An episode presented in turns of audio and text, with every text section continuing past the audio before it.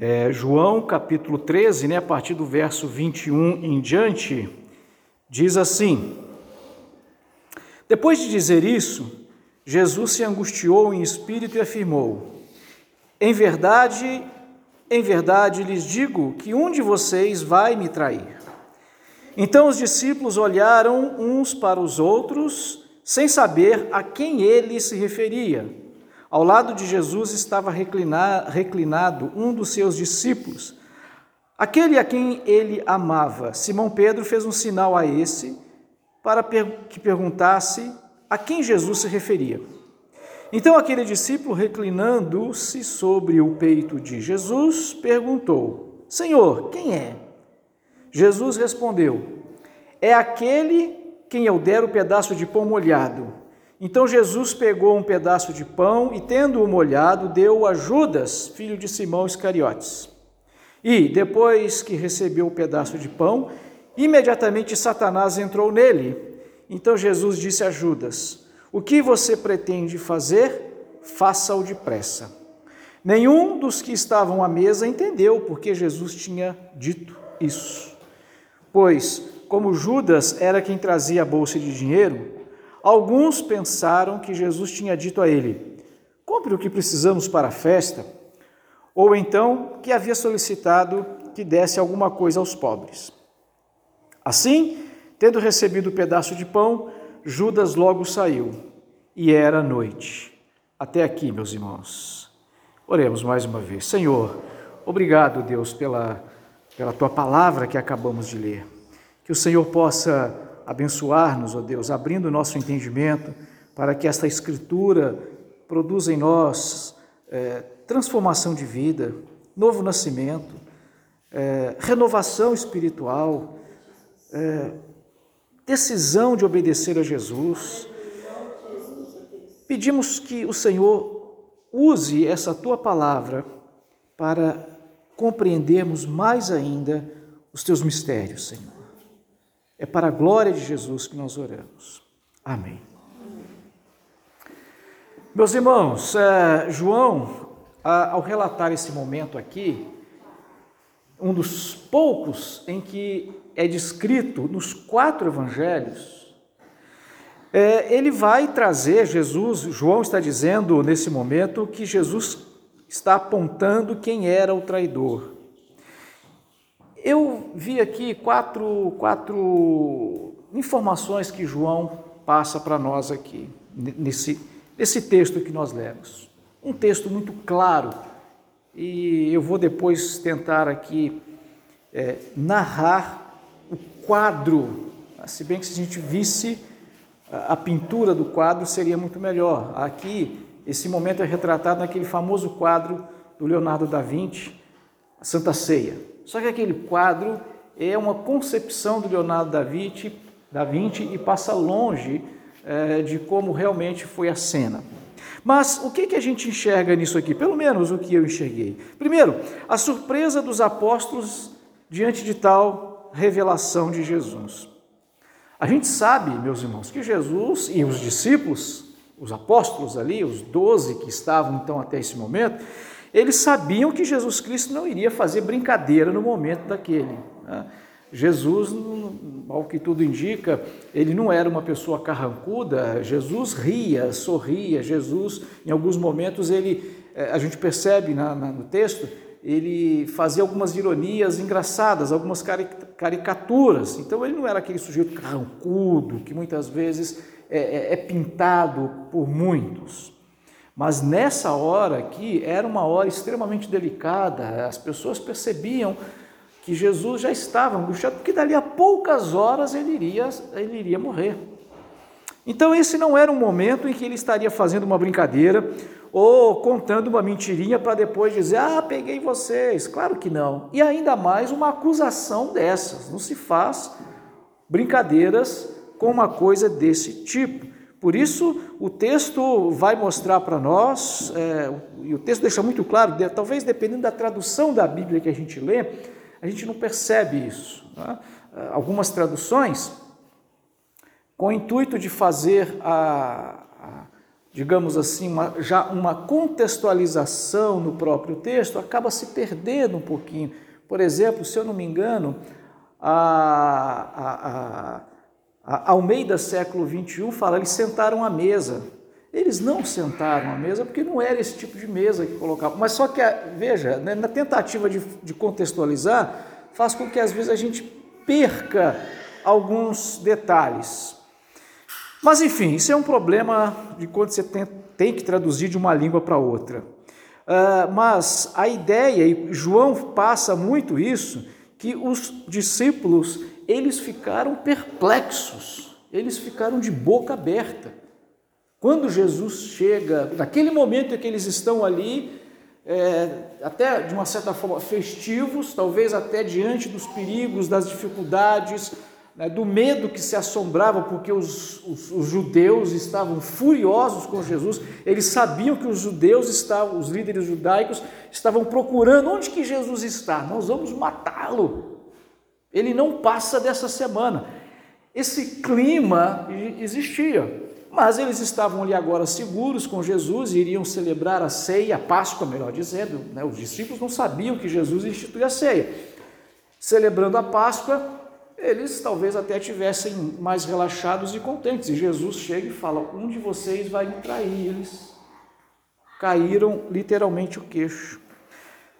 Jesus, ao que tudo indica, ele fala isso, pro, pro, provavelmente uma, né, aquela pausa por causa da perplexidade. Jesus deixa que isso aconteça. E as pessoas ficam com medo de perguntar a Jesus. O texto, é, os textos paralelos de Mateus, Marcos e Lucas, eles dão o um indicativo de que um ou outro, talvez, Jesus, será que o senhor está se referindo a mim? O senhor está dirigindo essa palavra para mim? Com toda a sinceridade, com aquela, né, com aquela preocupação sincera. Às vezes nós temos isso Puxa, será que eu vou conseguir ficar firme? Será que eu não vou pecar? Será que eu não vou? Será que eu vou resistir a tal tentação? Senhor, eu sou muito fraco. Às vezes o, né, o pastor pede para fazer alguma coisa, irmão, achei que a porta ia bater. Ah, eu queria que você viesse aqui à frente, conta um testemunho, né? O que, que aconteceu durante a semana? Não, tem vergonha. Ah, não, não posso falar ali como se fosse né, algo é, é, esse sentimento assim irreal, né? totalmente desnecessário, mas a gente compreende dessa essa timidez. Mas outros talvez tenham dito: Jesus, senhor pode confiar em mim, eu não vou te trair. E às vezes a gente assume um compromisso com alguém dessa forma, né? Eu não vou trair você. E às vezes a nossa, a nossa intenção ela é sincera mesmo. Mas depois alguma dificuldade acontece, a gente pode até não cumprir bem a palavra, que é o que aconteceu com Pedro. Que Jesus também depois fala para Pedro: Você vai me negar. E ele fala: Jamais eu vou te negar. Pedro estava sendo sincero, mas ele não conseguiu manter-se, mas foi sincero. Então alguns disseram para Jesus dessa forma: Jesus, eu. Eh, não, Jesus, eu não vou te trair. Jesus, uma terceira percepção que a gente tem através desse texto é que Jesus vai dar a resposta à pergunta de Pedro. Se bem que Pedro, eu não sei se ele sabia Libras, né? Ou então ele pode ter feito um gesto, né, para João. João fez aquela leitura labial, né? Pergunta aí quem é. E Pedro, aliás, João pergunta e Jesus não responde, é fulano. Jesus responde dizendo: aquele a quem eu der um pão molhado, é, colocar um pedaço de pão molhado na boca. Os demais, apesar de Jesus ter dado essa resposta, os outros não entenderam, eles não compreenderam. Seria mais ou menos a mesma coisa, né, que eu fosse dizer quem é que vai, é, sei lá, hoje final da aula, quem vai ganhar uma bala? É, só vai ganhar uma bala fulano. Aí, mas eu não digo o nome correto, eu dou uma descrição da roupa, alguma coisa assim. Mas a gente compreende. Perfeitamente. E por que, que o texto demonstra que os discípulos não compreenderam? Justamente por causa de um contexto que a gente vai conseguir entender agora. Eu vou fazer aqui uma descrição, meus irmãos, dessa cena. E essa descrição da cena que eu vou fazer agora não é uma revelação que Deus me deu das Escrituras, é uma concepção, uma ideia minha, né, com base naquilo que a gente tem da cultura da época. Como que era feito esse momento em que eles estavam celebrando aquela ceia? Primeiro, eh, deixa eu explicar, aqui, o Evangelho de João é, nos dá a forte indicação de que essa noite era a noite anterior, imediatamente anterior à celebração da Páscoa. Então, a Páscoa seria celebrada no dia seguinte, a Páscoa mesmo. Eles se reuniram uma noite antes para celebrar uma refeição normal, também chamado de ceia. Um jantar, também chamado de ceia. Então eles se reúnem ali. E como eles faziam, como que era aquele procedimento? Bom, não tinha mesa como a gente conhece hoje e nem se sentavam a essa mesa que a gente tem hoje, essa mesa quadrada, às vezes algumas redondas, a gente põe umas cadeiras, a, a comida fica ali no meio, a gente senta. Eu já vi num restaurante chique aí um desses que tem a mesa ela tem uma roda, né? E o negócio gira para todo mundo pegar tudo. Mas normalmente não é assim que funciona. Pega para mim aí o sal, pega para mim aí o copo, pega um pedaço da, da coxa do frango aí para mim. A gente hoje faz assim. Eles não faziam dessa forma. O que eles chamam de mesa era uma tábua colocada a aproximadamente uns 30, 40 centímetros de altura do chão. É, em volta dessa tábua, eles colocavam tapetes, talvez até muitas almofadas, ou alguma coisa tipo um colchão. Bem próximo à mesa, Aí colocava-se almofadas ali, mas não para sentar nelas, para deitar mesmo. Eles deitavam e ficavam inclinados, apoiados no cotovelo esquerdo, o braço. O braço então ficava em cima da almofada e eles inclinados assim. De maneira que a pessoa ficava de lado em relação a quem estava sentado, né? Aí seria, por isso que dependendo da tradução você vai ver aí reclinado à mesa. Jesus e os apóstolos estavam reclinados, que é justamente isso mesmo.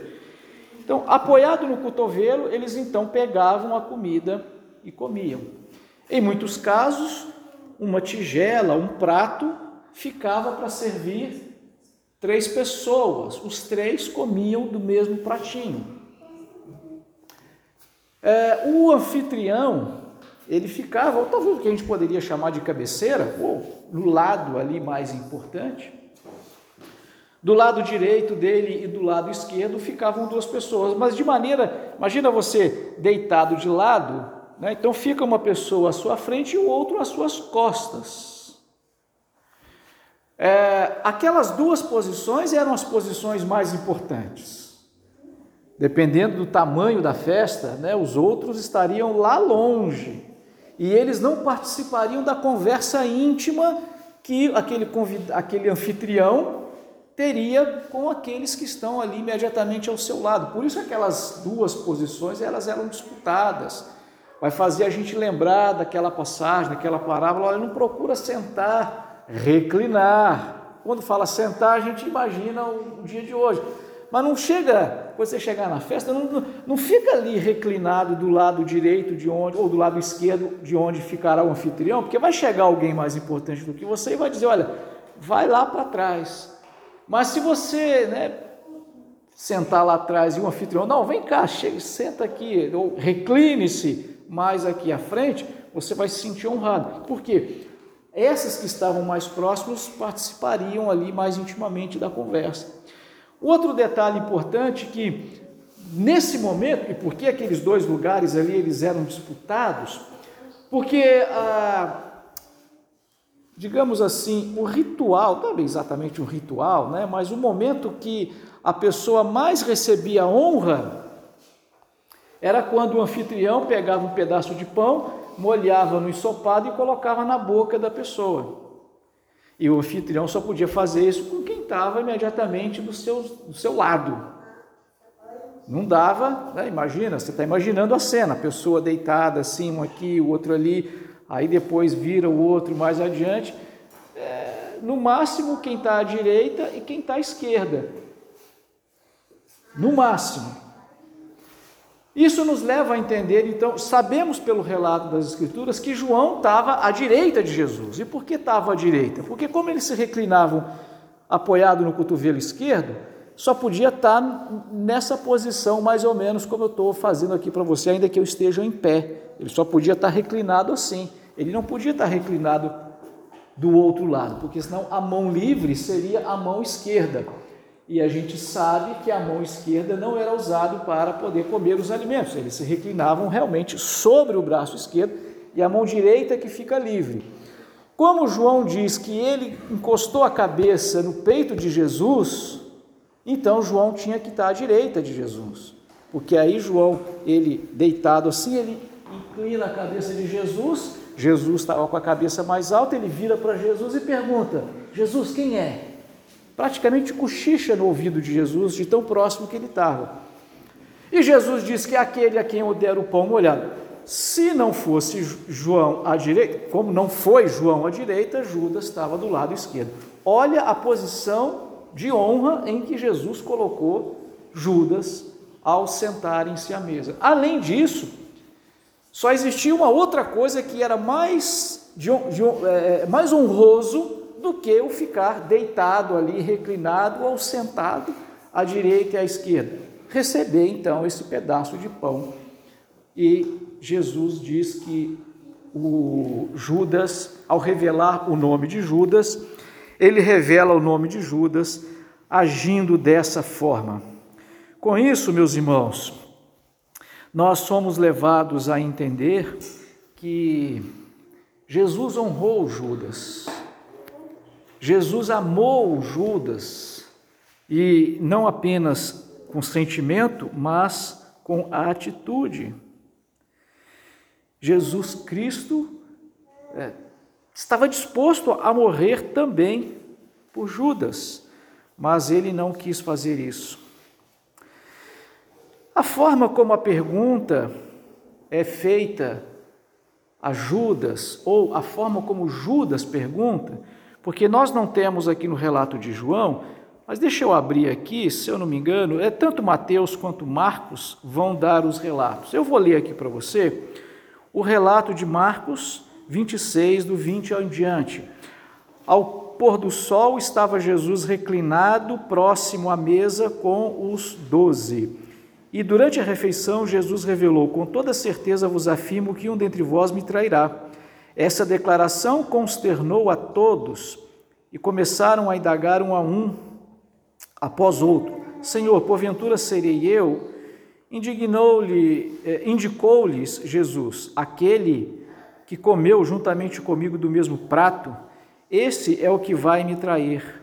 O filho do homem vai como está de fato escrito a respeito dele, mas ai daquele que trai o filho do homem melhor lhe seria me, melhor lhe seria jamais haver ter nascido. Então Judas, que haveria de consumar a traição, disse: Acaso seria eu, meu mestre? E Jesus afirmou-lhe: Sim, tu o declaraste. Veja, meus irmãos, aqui essa forma, como eu disse, de como está a tradução para nós, talvez não reflete muito bem é, a cena ou a maneira como a coisa tinha sido feita. A gente precisa se lembrar, ainda no começo do capítulo 26 de Mateus, esse momento aqui onde a gente tem a revelação propriamente dita, mas um pouquinho antes, Mateus está relatando o que aconteceu, se não no dia anterior, pelo menos na parte da manhã daquele dia. Judas vai escondido procura a liderança judaica e diz para eles assim: quanto vocês me dão se eu entregar Jesus para vocês? Aí eles acertam com ele 30 moedas de prata. É, o texto de Mateus e de Lucas vai nos dizer, Lucas também registra isso no 22, do 1 ao 6, que Satanás entrou em Judas já naquele momento. João relata de novo que quando Jesus revela aquele a quem, a quem eu der o pão, e aí João fala, então Satanás entrou em Judas e Jesus disse, o que você tem para fazer, faz depressa. Aí Satanás entra em Judas e, e vai embora. É, João relata assim, mas Lucas está dizendo que de fato é, Satanás já tinha entrado em Judas antes, quando ele foi lá combinar com as pessoas, com as lideranças, o entregar Jesus. Judas foi escondido, ninguém sabia. E nesse momento, como que Jesus revela isso?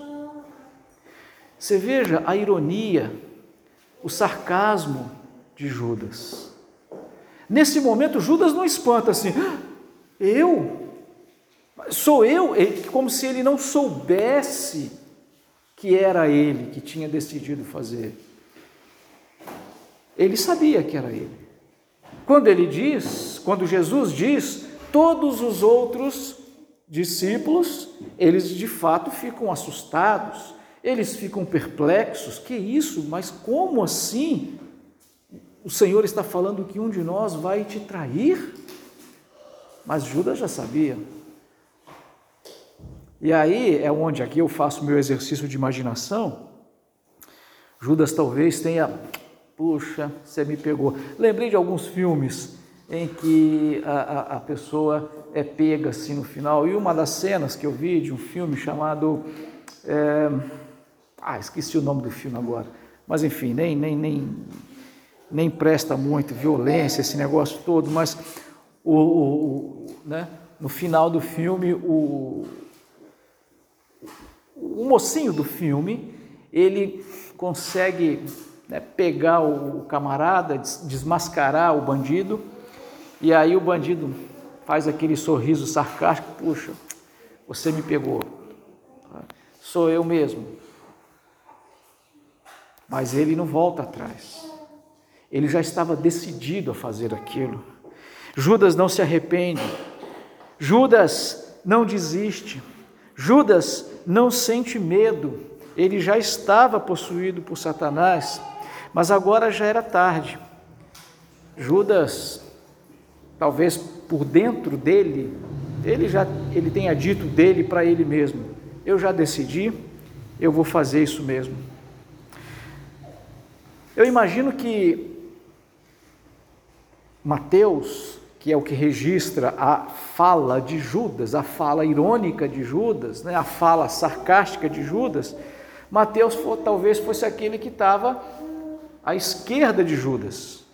Por isso que ele conseguiu ouvir e os outros não ouviram o que Judas estava falando. Por isso que eles não entenderam.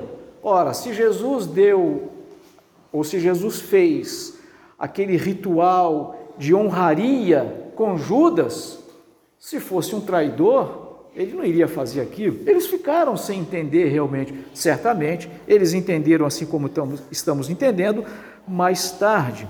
Mas Mateus ali provavelmente ouviu a pergunta de Jesus e por isso que o evangelho de Mateus, ele relata isso.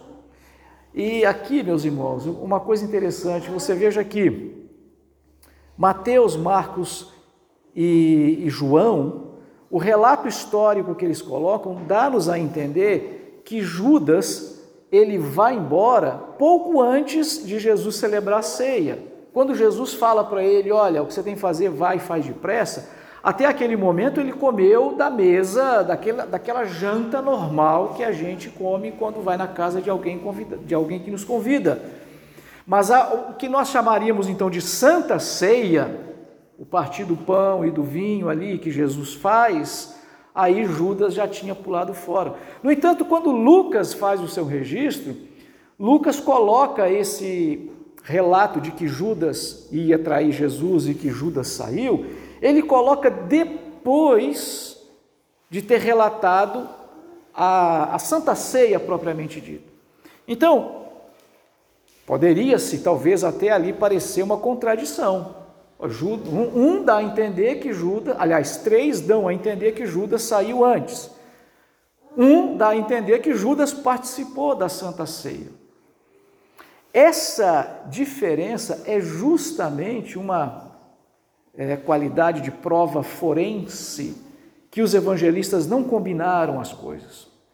O que na verdade nós podemos entender hoje, hoje nossos livros modernos, eles têm notas de rodapé. Você já leu um livro, você já viu isso. Está lá o texto escrito, aí muitas vezes tem um númerozinho pequenininho. E aí lá embaixo, no, no, no rodapé da, do, da página do livro, às vezes no final do livro, há uma explicação daquele conteúdo. Isso é um recurso que as pessoas utilizam, que os autores utilizam, para o, o assunto em si não ficar muito carregado, mas para poder esclarecer alguém que está lendo e que não tem um prévio conhecimento, ele coloca então a tal de nota de rodapé. O que Lucas estaria fazendo é justamente isso, colocando uma nota de rodapé. Só que eles não usavam esse estilo gráfico naquela época, por isso que Lucas coloca depois. Porque qual era o foco de Lucas?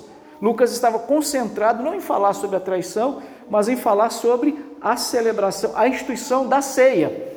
Por isso ele coloca isso como uma nota de rodapé. Fica muito claro para nós, primeiro, Judas não participa da Santa Ceia, e segundo, a Bíblia, ela não foi um livro falsificado em que pessoas combinaram uma narrativa e escreveram. Justamente esse nesse momento, que é poderia ser uma aparente dificuldade, demonstra que não houve combinação entre aquelas pessoas.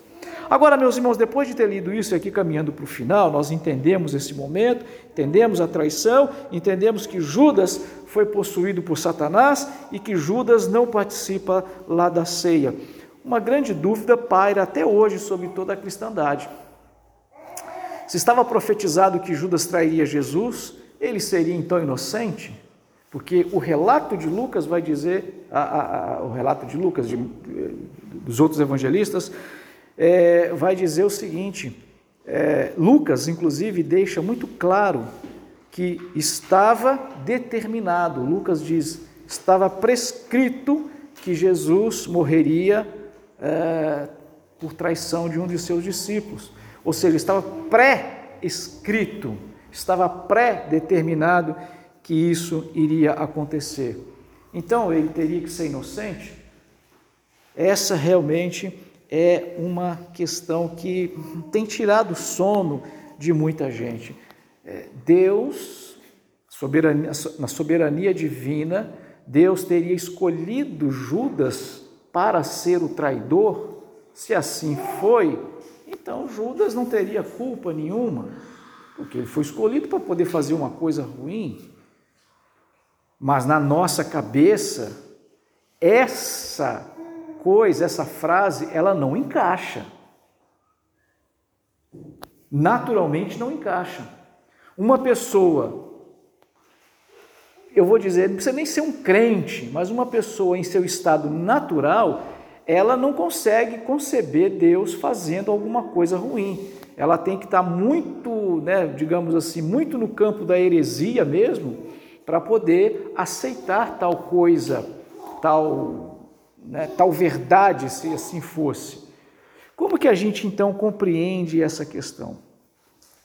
Quando Deus criou o homem, Deus criou o homem, o ser humano, criou o homem, criou a mulher, com a capacidade para resistir ao pecado. Adão e Eva, antes da queda, eles tinham plena capacidade de resistir ao pecado. Eles poderiam pecar, mas eles também poderiam não pecar se eles assim o quisessem. Quando Deus dá o teste e fala para ele, fala para Adão, Adão, olha, você não, não, não coma desse fruto. Adão tinha plena capacidade de não comer daquele fruto. Mas eles decidiram pecar. E a partir daí, como consequência, não somente o Adão, mas aí todos nós em Adão, adquirimos a natureza pecaminosa. Então hoje, nós não temos a capacidade de não pecar, nós não temos a capacidade de sermos considerados não pecadores. Ninguém pode dizer que não tem pecado. Todos nós somos pecadores. Agora, aqui entra, irmãos, o que eu chamo de o ato pecaminoso e a natureza pecaminosa. Através de um ato pecaminoso, Adão deu à luz a natureza pecaminosa. Digamos assim, a natureza pecaminosa, ela nasce, ela é gerada depois do primeiro ato pecaminoso. Deixa eu dar um exemplo, assim, talvez, né, nosso, na nossa realidade, é, para que talvez, fazer aqui uma analogia, para que talvez a gente compreenda essa ideia de natureza pecaminosa e o ato pecaminoso. Vamos pegar uma pessoa que nunca tenha cometido nenhum crime de acordo com o Código Civil e o Código Penal brasileiro. É, acho que é, posso até dizer, todos nós que estamos aqui, nunca ninguém aqui foi processado e condenado por nenhum crime, humanamente falando. Então, diante da justiça humana, nós somos justos. Não há injustiça em nós. Aqueles que já cometeram qualquer ato infra, infracional, por menor que seja, esses, diante da justiça brasileira, eles são injustos. Só que a gente não usa esse termo de justo e injusto, né? a gente usa o termo de bandido, de genericamente bandido. Se é de roubo, é ladrão, se matou, é assassino, né? se inventou uma calúnia, é, inventou uma calúnia, se deu um golpe, é 171, a gente usa assim, mas genericamente falando, é bandido. Quando a pessoa comete o primeiro crime, né, uma mulher, por exemplo, furtar um objeto, for pega e condenada, ela deixa de ser justa para se tornar uma bandida. A partir de agora, é bandido. Ainda que essa pessoa pague o tempo de cadeia estipulado de acordo com aquele crime, ela agora ganhou né, a alcunha de primária. A partir dali ela já tem o crime e nunca mais, isso não vai ser apagado da ficha da pessoa, nunca mais. É um bandido. Se cometer outros crimes depois disso, aí serão acrescentados, né? Já como antecedentes, etc, etc. Mas a pessoa sempre será lembrada como bandido. Isso é o que a gente chamaria de natureza pecaminosa. Ainda que a pessoa que cometeu um furto, por exemplo, e depois ela nunca mais roube nada, mas agora ela nunca mais poderá, é, poderá ser dito que ela não é uma ladra. É lógico que a gente usa ex-ladro, ex-ladrão ex-ladra, é, enfim, mas na verdade, na verdade é isso. A natureza pecaminosa colou ali e acabou, não tem mais o que fazer. Nesse sentido, a gente diz, é pecador. Eu estou me referindo à natureza pecaminosa. Agora, os atos pecaminosos propriamente dito, então, o ladrão roubou alguma coisa, depois cometeu um crime, um crime de agressão, é, agrediu uma outra pessoa, outro crime matou uma outra pessoa, outro crime, e assim vai cometendo outros atos pecaminosos. Bandido é um só. A pessoa, uma pessoa sozinha, ela não é bandidos. Ela só é um bandido. A natureza pecaminosa é um único, né, digamos assim, uma única natureza. Agora, os atos pecaminosos são diversos e podem até ser somados. É o que acontece, então, é o que eu estou querendo dizer com natureza pecaminosa e atos pecaminosos. Como seres humanos, nós já nascemos com a natureza pecaminosa, nós já nascemos com um carimbo aqui, ó, bandido, que já nasce assim, já é assim. A Bíblia então vai chamar isso de morto em seus delitos e pecados. Fisicamente, nós nascemos. Talvez nós sejamos os, nós não, a pessoa sem Cristo sejam os verdadeiros walking deads, zumbis. Já nasce zumbi. Um ser humano já nasce zumbi, né? Já nasce com a natureza pecaminosa. Com todo respeito aqui aos nossos bebezinhos que estão aqui, né? mas nasceram com a natureza pecaminosa. Apesar de que eu digo que filho de crente, pelo fato de ser apresentado ao Senhor, né, se Jesus volta, são bebês, estão salvos. Eu tenho, eu, eu tenho essa certeza de mim que é, os bebês são salvos, sim, ainda que não tenham expressado a sua fé e o seu arrependimento. Mas isso é coisa para um outro momento a gente pregar sobre isso. Mas a natureza pecaminosa já nasce com a gente. Então já nascemos mortos em nossos delitos e pecados. O que acontece é que quando há um perdão, aí a natureza pecaminosa é extinta, a, natureza pecaminosa é apagada. Ou, enquanto Jesus não voltar, essa natureza pecaminosa é tornada sem efeito diante da justiça de Deus. Mas os atos pecaminosos nós podemos praticar ou não. Aí entra a nossa vontade humana, ainda hoje, depois da queda. Se antes da queda o homem podia não pecar, hoje ele não pode mais não ele não pode mais deixar de ser pecador no sentido de natureza pecaminosa. Agora, eu, graças a Deus, nunca matei ninguém. Eu sei que vocês aqui nunca mataram. Assassinato é crime. Como eu nunca matei ninguém, eu posso chegar para Deus e falar: Eu sou justo, porque eu nunca matei ninguém. Isso é um ato pecaminoso. Eu não posso dizer diante de Deus que sou justo para Deus, porque Deus não está considerando esse, essa questão primeira.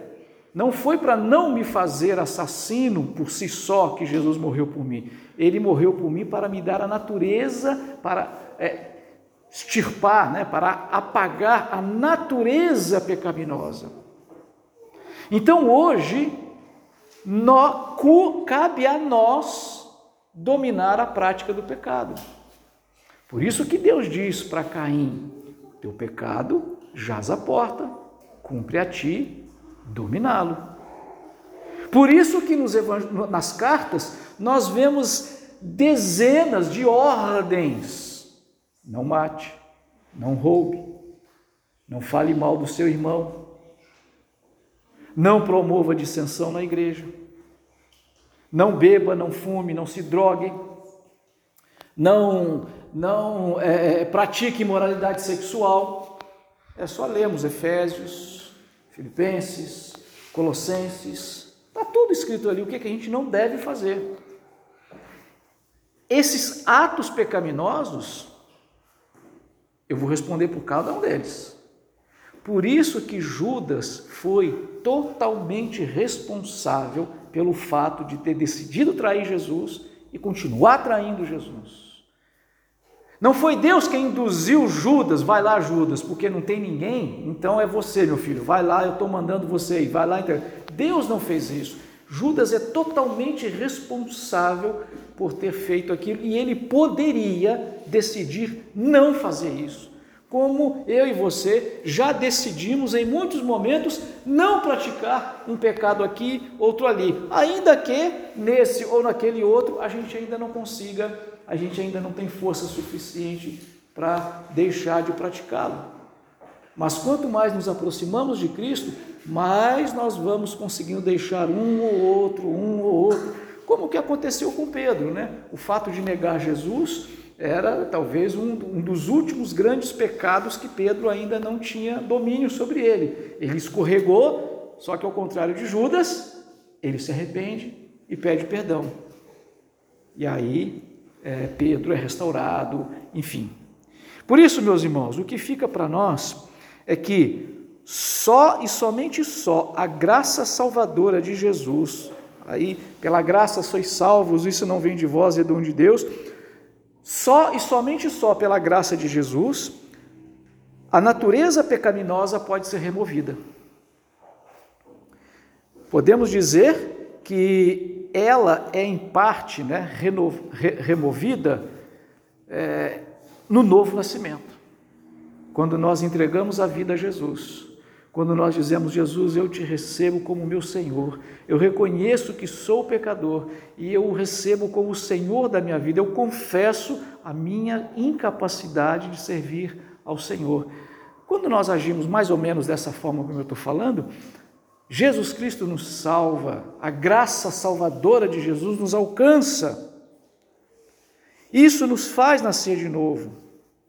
Agora, como eu disse, não matar, não roubar, não falar mal dos outros, não cometer imoralidades sexuais, etc, etc, aquilo que eu já falei, aí Jesus vira para mim e diz: o pecado jaz à porta, cumpre a você dominar o pecado. Se eu cometer um assassinato, não é porque Jesus me induziu a cometer um assassinato. Se eu cometer uma imoralidade sexual qualquer, não é porque Jesus me induziu a fazer isso. Eu fiz porque eu quis fazer o lado bom dessa, né, ou assim, a perspectiva boa que eu posso deixar para você é que Jesus Cristo, enquanto nós formos quebrantados, nos arrependermos, buscarmos ao Senhor, confessarmos os nossos pecados, Ele está disposto a nos perdoar e nós podemos, ainda que sofrendo com as consequências dos nossos erros, mantermos salvos, como Pedro e todos os demais se mantiveram. Meus irmãos, eu quero fechar, concluir, dizendo que né, Jesus foi traído e até o fim Jesus ofereceu o seu amor a Judas. Jesus jamais induziu Judas a fazer o que ele fez. Ele fez porque ele decidiu permanecer no seu ato pecaminoso. De fato, a nossa mente não consegue muitas vezes entender, na verdade, compatibilizar a soberania divina né, com a nossa é, com a nossa liberdade. Mas o que a Bíblia fala claramente, a Bíblia deixa isso muito claro. A Bíblia ela não, ela não compatibiliza para nós as duas coisas, mas não é que uma anula a outra. As duas coisas continuarão caminhando. Lá no céu nós teremos um entendimento perfeito a respeito disso. Mas Deus é soberano. Por outro lado, eu sou completamente responsável pelos meus pecados. Deus não me induz a pecar, nem eu e nem ninguém. Esse é um mistério que a Bíblia ela não compatibiliza para nós, mas que nós temos que entender o seguinte: quem vai para o inferno, vai para o inferno porque ele escolheu ir para o inferno.